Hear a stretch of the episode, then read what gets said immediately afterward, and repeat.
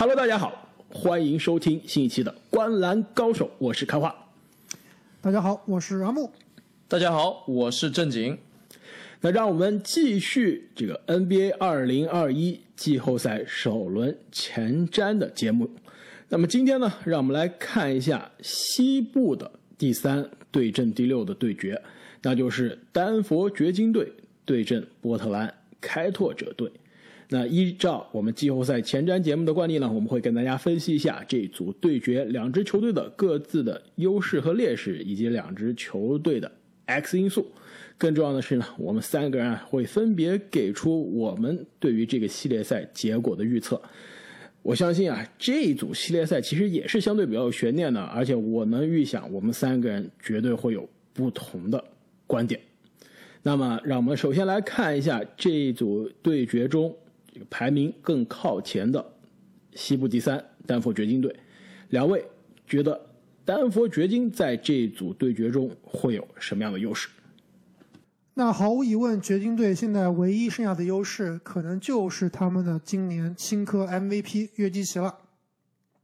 那最后一场比赛啊，快船队让球让掘金变成了第三，也是间接的直接把 MVP 送给了约基奇。其实之前我们一直担心约基奇拿不到这个 MVP，很有可能是因为他的战绩不够。但是西部第三，四十七胜二十五负，百分之六十五的胜率啊，这样的成绩其实是真的足够。支撑约基奇去争夺今年今年的 MVP 了。没错，不仅是这个球队战绩好，数据又华丽，更重要的是呢，约基奇啊，本个赛季七十二场比赛全勤，基本上这过去很多年很少是有这个 MVP 全勤的赛季啊，约基奇是做到了。而且他看了一下职业生涯他的履历啊，打这个季后赛也是基本上上场的时间这个将近这个三十八分钟到四十多分钟。就上场时间非常多，而且几乎从不缺阵。更关键是他的季后赛的这个职业生涯的数据啊，比他常规赛要好了，就不只是一节了。这整个职业生涯季后赛场均二十四点七分，十一点二个篮板，六点九个助攻。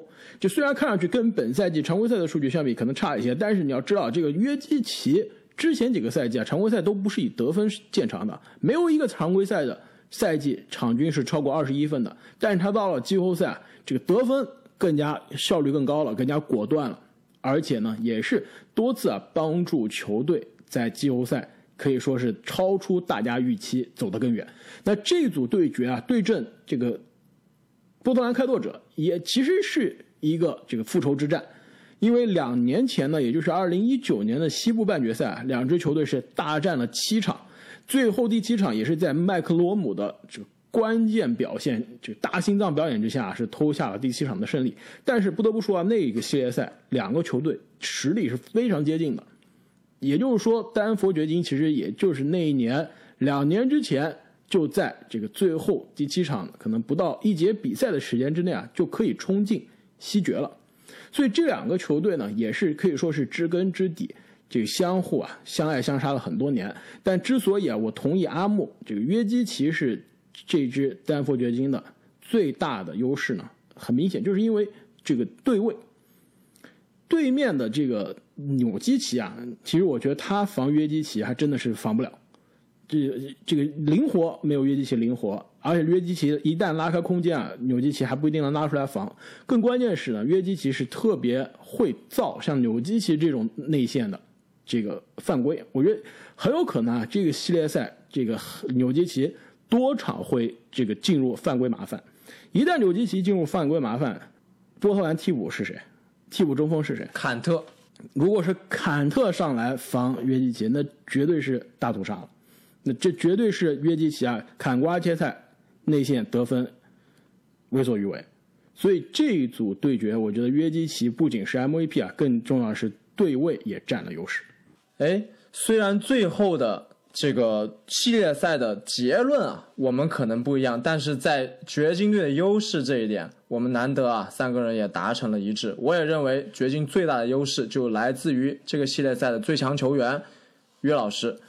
今天晚上我在开花的推荐下去听了一下扎克漏和这个沃神的直播，在这个直播里面，他们也提到了掘金队。这个 Zach Low 他就说啊，当时当掘金队的穆雷受伤了以后，他觉得这个掘金队的上限会受到影响，但是后来这个掘金队的发挥还是让人非常非常的放心。那么其中功不可没的肯定就是约老师了。他说的这一点啊，我是非常同意。而且我给你补充一下，你知道 Zach Lowe 啊，这个他他在穆雷受伤之前啊，这一度是认为掘金很有可能是今年啊总冠军的人选，而且都他都说不是说黑马总冠军的这个他的选择，他说如果让我选，我很可能就选掘金今年 NBA 总冠军了。所以穆雷的这个受伤也是真的是非常的这个时机真的是非常的不巧。但是啊，正如你所说，掘金的其他球员站出来。而且是紧密的团结在以于老师为中心中心的这个体系下，对吧？发挥的非常不错，其实是几乎是让所有人意料之外的不错。在穆雷受伤之后，所以说有可能在季后赛里面，他们少了这样一个一场可以拿下五十分的高天花板的球员，但是他们的地板还是非常的稳的。那你们俩觉得啊，这波特兰开拓者这边啊，他们的优势是什么？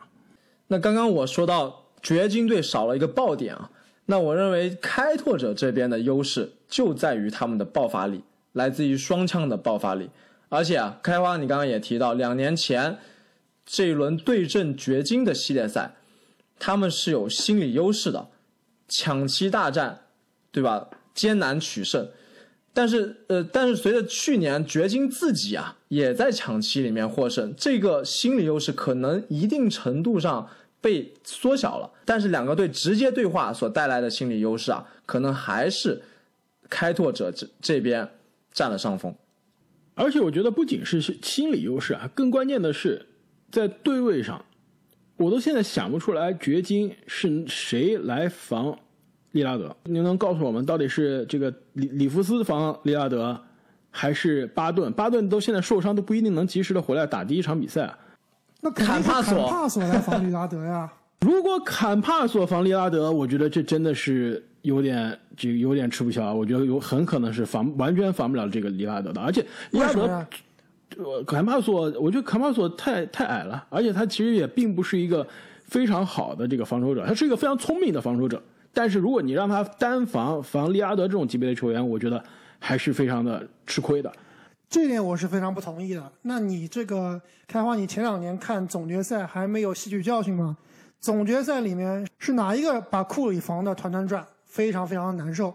这个球员是不是一也是又矮又壮，对吧？看起来身体素质不是很好，但是防这种以外线投射见长的超级球星啊。是一把好手，但你不要忘了，波特兰开拓者啊有两个超级球星啊，而且那一年的系列赛就证明，我不敢说是超级球星啊，只能算是个超级得分手。对，超级得分手。那年系列赛之前一轮，波兰开拓者打泡椒的雷霆，就绝杀对吧？挥挥手就五十分，各种的这个神奇表现表现都上演了。利拉德可以说是统治了那个系列赛，打掘金的那个系列赛，利拉德其实打的并不是。有这个首轮那么好，是被掘金时限制的，还是相对不错的。但真正最后站出来的是谁？就是 CJ 麦克罗姆。CJ 麦克勒姆那个系列赛的场均得分是比利拉德更高的，这就证明了这个双枪的可怕性。你限制住了我一个人，我另外一个人立刻就就起来了。所以掘金其实现在后场缺人，对吧？莫里斯受伤，巴顿受伤，穆雷报销，我不觉得他有足够的人去防这两个。波特兰的后场双枪，而且最近波特兰的状态，你们你们知道有多可怕吗？过去十二场比赛，波特兰赢了十场，利拉德这个十二场比赛中八场三十分，而且应该是有七场是连着的三十分以上。所以说最近波特兰，而且非常有意思的一个推特，我不知道你们有没有看，也是波特兰开拓者官方转发的，也是利拉德本人官方转发的，就是在四月十几号的时候，当时波特兰战绩还是非常不好，有一位球迷呢就给这个。利拉德啊，发推特说：“利拉德啊，你们一定要把战绩提高啊！今年我赌了球，我把我整套房子都赌掉了，就是要赌这个波特兰开拓者最后的战绩是四十二胜或者以上。那最后一场比赛波特兰赢下以后，正好是四十二胜。当时利拉德啊就给这个球迷发了一条推特，就说 Now we have forty，呃，现在我们赢，现在我们赢了四十二场比赛了。给我们看一下你的那个赌票的收据，然后这个波特兰开拓者的官方官方微博呃官方推特就转发了说，现在你这个现在我们已经赢了四十二，是你赌了一套房子，你肯定赢了一套这个 mansion，就是豪宅，呃大别墅、大豪宅，庄园应该是这么说吧，你赢了一套小庄园，那是时候请我们啊去你的庄园这个庆祝了，这也是非常有这个确实是非常有趣啊。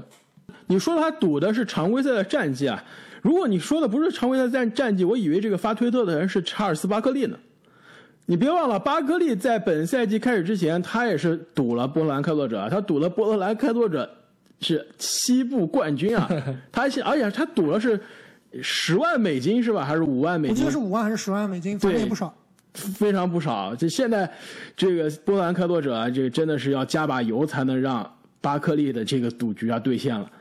那其实我也是非常同意两位的观点，就是波特兰开拓者他们的最大优势就是超强的外线进攻，现在都不是双强啊，都不是两个超强的外线得分手，加上这个新晋加盟的鲍威尔，那瓜哥其实也要也要能算上的，你别忘了瓜哥是复仇之战啊。但瓜哥是是内是前场呀，我们现在讲的是后场。那后场其实这个三名后卫都是有非常爆炸的能力的。不要忘记，鲍威尔今年也是拿过四十加的男人，所以这个三把三枪的外线也是相当可怕的。确实，对于这个掘金队的外线来说啊，压力非常大。其实刚刚我们有提到两个队的防守问题啊，我倒是认为防守不仅仅是一个队的问题，是两个队都存在防守问题。防守这一项可以说两队互为优势，甚或者是互为劣势。刚开花说，即使能坎帕索能一定程度上防住利拉德，那 CJ 怎么办，对吧？但是你要想想掘金这边，那约老师怎么办？谁来防？小波特谁来防？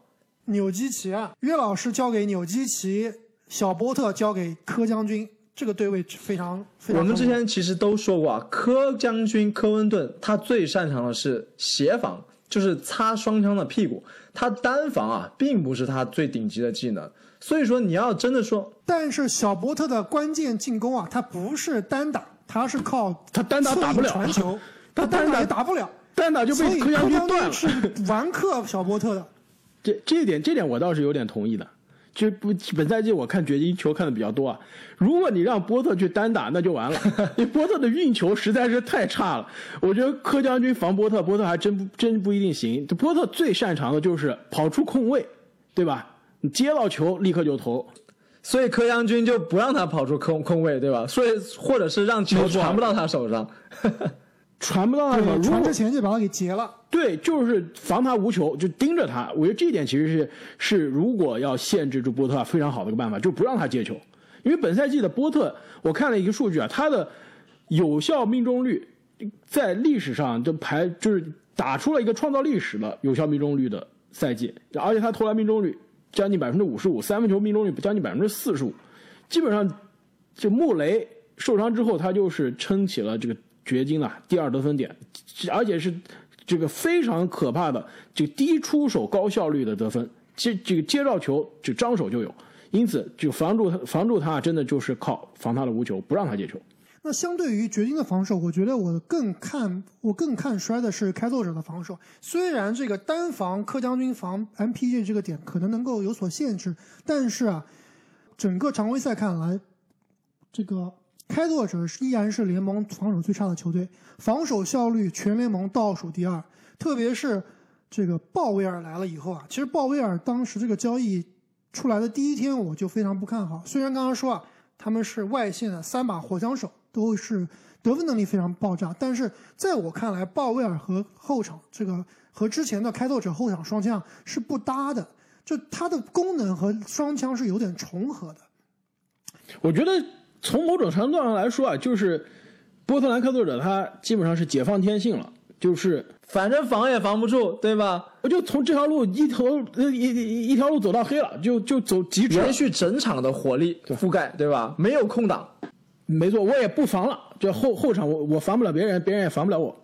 那关于 MPG 呢？其实在我这里啊，小波特就是我我认为的掘金队的 X 因素。那之前其实，在穆雷受伤之后，我们做了一期节目，我有说过啊，掘金如果想要在季后赛走得远，它的容错率是非常非常小的。想要赢球，那么 MPJ 就得场均二十五分以上。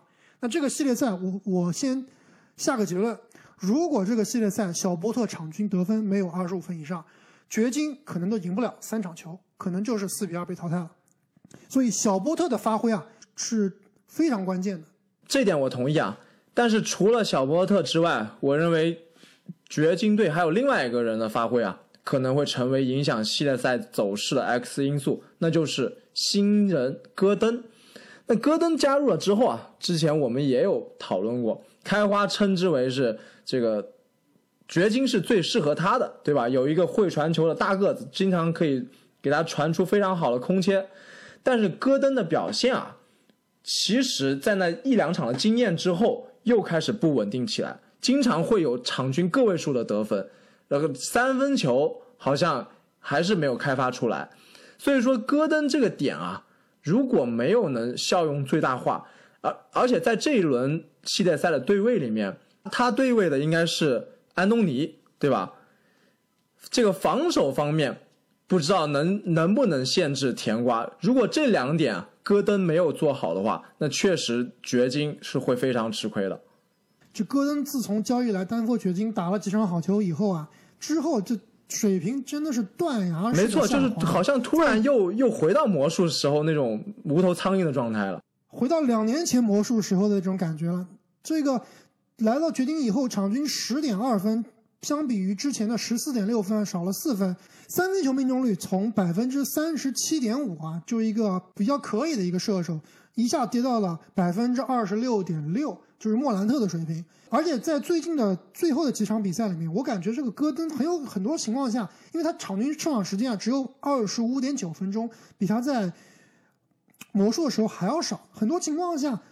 球队啊都不愿意把他放到关键时候放到场上，所以戈登这名球员啊，虽然只有二十五岁，但是依然啊，感觉他的上限真的不是非常就定位非常的不清晰，不知道自己擅长干什么。对，在魔术当老大当这个持球攻的点不行，来到这里当一个终结点角色球员，当一个吃终结点或者吃饼人，好像还是不太行。这一点我也很同意啊，我原来准备的。这掘金的 X 因素也是阿隆戈登，但是两位其实已经描述的非常的清晰了。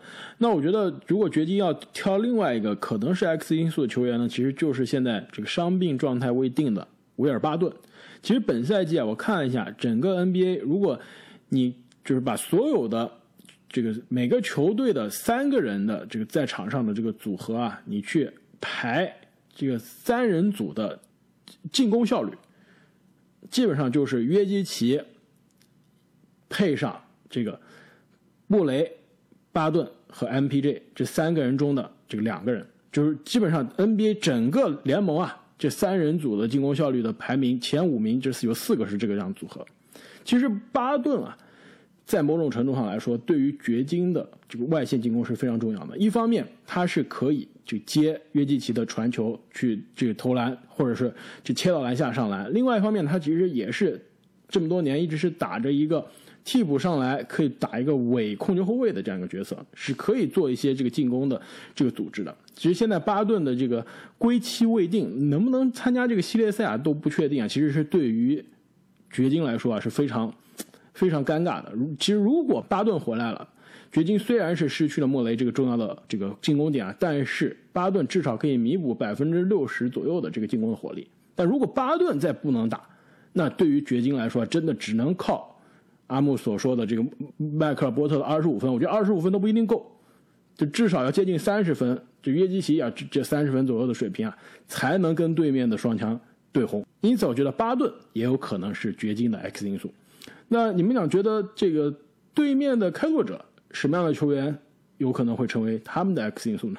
我这里其实写开拓者写的非常有趣啊。开拓者的优势是外线的三杆火三把火枪有鲍威尔，开拓者的劣势是外线的。防守差有鲍威尔，那开拓者的 X 因素依然是鲍威尔。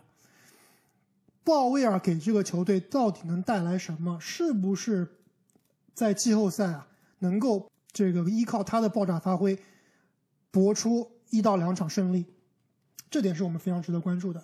但其实今年猛龙在卖鲍威尔鲍威尔的时候啊，绝对是卖到了一个最高点。在猛龙时候，场均十九点六分，投篮命中率百分之接近百分之五十，三分球命中率百分之四十四。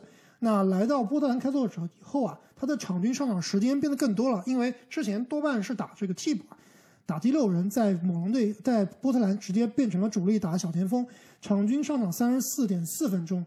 投篮命中率从百分之五十降到百分之四十四，三分球命中率从百分之四十四降到了百分之三十六，得分从百从十九点六降到了十七，这其实也是一个断崖式的下跌，倒不是因为这个鲍威尔打的差，只能说啊，当时鲍威尔猛龙卖鲍威尔的时候，那个时候鲍威尔的状态和数据真的是太逆天了，所以他这个数据有所下滑也是正常的。如果在这个系列赛里面，我们能看到一场甚至两场比赛里面鲍威尔得分超过三十分的话，这笔交易啊，很有可能就赌对了。上一次这两个队对位啊，CJ 麦克勒姆的发挥至关重要，可以说是最后决定胜负的胜负手啊。那我认为今年麦克勒姆的发挥依然是非常关键，也会成为这轮系列赛的 X 因素。不是说麦克勒姆不强啊，而是说麦克勒姆他必须要打到上次那种大师级别的发挥。我倒是觉得未必麦克勒姆需要达到那么样爆炸的数据啊。其实他只要中规中矩打出自己的水平，我觉得这个系列赛开拓者还是很有戏的。毕竟对面的掘金，我觉得比起两年前的那支掘金还是要差了不少的。这一点我倒不是非常同意啊。我认为这支掘金一定是比两年前那支强的。虽然他们少了穆雷，但是约老约老师可以说是脱胎换骨。其实，在我看来啊，这个开拓者 X 因素就是我们一直没有聊到的那个男人。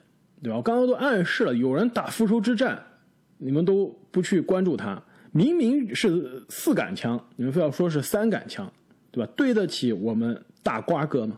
而且之前也有朋友啊，在这个节目下面留言说，我们排这个最佳第六人的时候，为什么都没有考虑到瓜哥？啊但其实，说实话，跟今年的这个几个非常出色的最佳第六人，比如说这个克拉克森啊。比如说英格斯相比啊，瓜哥的数据可能是差了点，而且球队的战绩呢也是稍微差了点。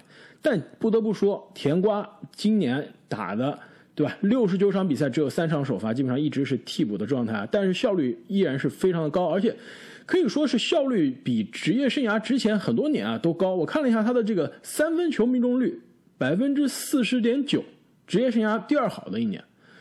对吧？上场场均二十四点五分钟，可以说是职业生涯最低的一年。但是十三点四分，可以说是波特兰啊这个第二阵容非常重要的这个火力点。而且呢，这个我非常喜欢看一个球员，就是他在赢球的时候是什么样的状态，输球是什么时时候是什么样的状态。这很很可能这个球队的这这个球员的这个不不稳定的发挥啊，就是 X 因素的体现。我看了一下这赛季的甜瓜，他在。本赛季啊，赢球的比赛中手感非常的好，这个非常的火热，投篮非常的准。这个赢球比赛十四点七分，投篮命中率百分之四十六，三分球命中率百分之四十四，非常的准。输球的比赛只有场均十一点六分了，这少了三分。更关键是他这个投篮啊，这铁到不行，命中率少了百分之十。就输球的时候，甜瓜命中率。百分之三十六，三分球命中率百分之也是百分之三十六，就是说只要甜瓜手感好，波特兰赢球这个基本上是大概率事件。但是如果甜瓜铁起来，这个波特兰就是这个能不能赢球就没有保障了。所以啊，这个甜瓜的这个手感的好坏，在我看来是波特兰的这个系列赛的关键的 X 因素，到底是三枪还是四枪，这就不一样了。而且啊，这个甜瓜回到梦开始的地方，对吧？面对丹佛的父老乡亲，是不是有额外的动力想证明自己呢？证明对面的那个，对吧？穿着掘金十五号的胖子，怎么能对得起我当年的球衣号码？对吧？我要证明给他看，我才是丹佛史上最强的十五号。哎，你这么一说还挺有意思啊，两个人号码是一样的，曾经的最强丹佛球员和现在最强的丹佛球员。其实这点真的是安东尼和掘金队是闹过非常非常大的不愉快的。那其实，在我们外人看来，掘金队以安东尼当年效力在效力掘金的水平，以及他效力的时长啊，这个十五号应该是妥妥的给他退役掉的一个 数字。但是现在就尴尬了，对吧？没错，而且我之前看各种各样的丹佛的媒体或者是他们自己球队的宣传，很多情况下把球队的历史人物啊都忽略掉了安东尼，所以这一点我觉得安东尼自己是会感觉到自己没有受到足够尊重的，所以这个复仇之战，我觉得是可能真的有那么回事。另外一点，其实跟我们聊到安东尼，我想到一个，我突然想到一个，一个我们在做赛季奖项的时候啊，我觉得我们以后要多加一个奖项，就是本赛季的自我救赎奖。浪子回头奖，浪子回头想，没错。上个赛季绝对应该颁给卡梅隆·安东尼，对吧？这个赛季我们就应该颁给威少，都挺浪。不应该，不一定不一定是浪子回头，但是绝对是自我救赎，把自己职业生涯的口碑和风评啊，直接逆转了过来。没错，而且我相信安东尼啊，他在这个关键的大赛中啊，还是有这股拼劲的。我我想了一下，去年气泡安东尼打的是真的非常好啊，而且去年对阵湖人的第一场这个季后赛赢了湖人以下克上的那一场，我们都说安东尼打得好是为什么？不仅是得分啊，更关键的是拼命的防守，对吧？关键的几个回合竟然防住了老詹，所以啊，甜瓜这个职业生涯经常被大家说这个防守不卖力啊，但是到了关键时刻还真的可以跟你玩命的防。所以啊，这个系列赛如果这个甜瓜三分球又准了，投篮又进了，然后防守又卖力了，那那我觉得这个系列赛啊，丹佛还真的是有点难。所以两位对于这个系列赛的结果有什么样的预测？是不是都觉得有可能会以下克上呢？我这里都都不是有可能以下克上，我这里一个大胆的预测：波特兰开拓者队四比二淘汰丹佛掘金，都不用打第七场。四比二还好，我以为你要说出四比零，这让我这让我有点这个四比零有点太看不起我们的 MVP 了。我的比分啊也是四比二，不过四和二的人跟阿木对调，我更看好掘金队淘汰开拓者进入下一轮。这个刚刚阿木你说了一个这个关于迈克尔波特数据的预测，你说如果迈克尔波特啊这二十五分以上可有可能是丹佛赢，二十五分场均二十五分以下有可能是波特兰赢，对吧？我说场如果波特没有场均二十五分以上，丹佛掘金赢不到三场球，最多赢两场。明白了。我觉得在我看来，这其实还也这么看也是个不这个不确定因素或者 X 因素啊，那就是波特兰开拓者的坎特上场时间和纽基奇的上场时间哪个更多？如果坎特上场时间更多，那波特兰估计赢不了；如果纽基奇的上场时间更多，那有可能波特兰就赢了。所以哎，除了坎特以外，有没有第三选项？你觉得他们还有哪个中锋能上来这个有轮换的时间来防约基奇吗？但是如果不加这个条件的话，让我选，我觉得这个系列赛啊应该会打到七场，很可能就非常像去年的掘金的首轮跟犹他爵士，两边都防不住对面最强的球员，就是互相伤害，最后一直打到第七场，谁运气好，谁在关键时刻挺身而出，谁就赢了。但是穆雷不在了呀，这四十分、五十分由谁来得呢？太子能指望约基奇场均四十分吗？还有太子呢，还有小何呢。那我那我宁愿相信坎巴斯。对，这这么一说，我这么这么一说，我心里有点虚了。所以这么一看啊，其实因为我觉得这两个球队啊都有那种季后赛不怯场的人。约基奇季后赛过去这么多年，我就没觉得他季后赛甚至是常规赛关键的比赛这个掉链子过。利拉德更不用说了，越越是大心，越是大舞台，越是大心脏。约基奇是著名的言行一致啊，说常规赛和季后赛一样，打的就是一样。因此啊，如果非要选我，我可能就真的是看在这个约基奇 MVP 的面子上，四比三险胜利拉德的波特兰开拓者。那么本期节目，我们关于掘金和开拓者的首轮对决就跟大家分析完了。那么接下来几天的节目呢，我们也会跟大家逐一带来其他几轮 NBA 首轮的对决。那么如果还没有订阅我们频道的朋友们，也不要忘了这个订阅我们的频道，这样就可以在第一时间收到我们节目更新的提醒。再次感谢各位听众朋友们的支持，我们下期再见。再见。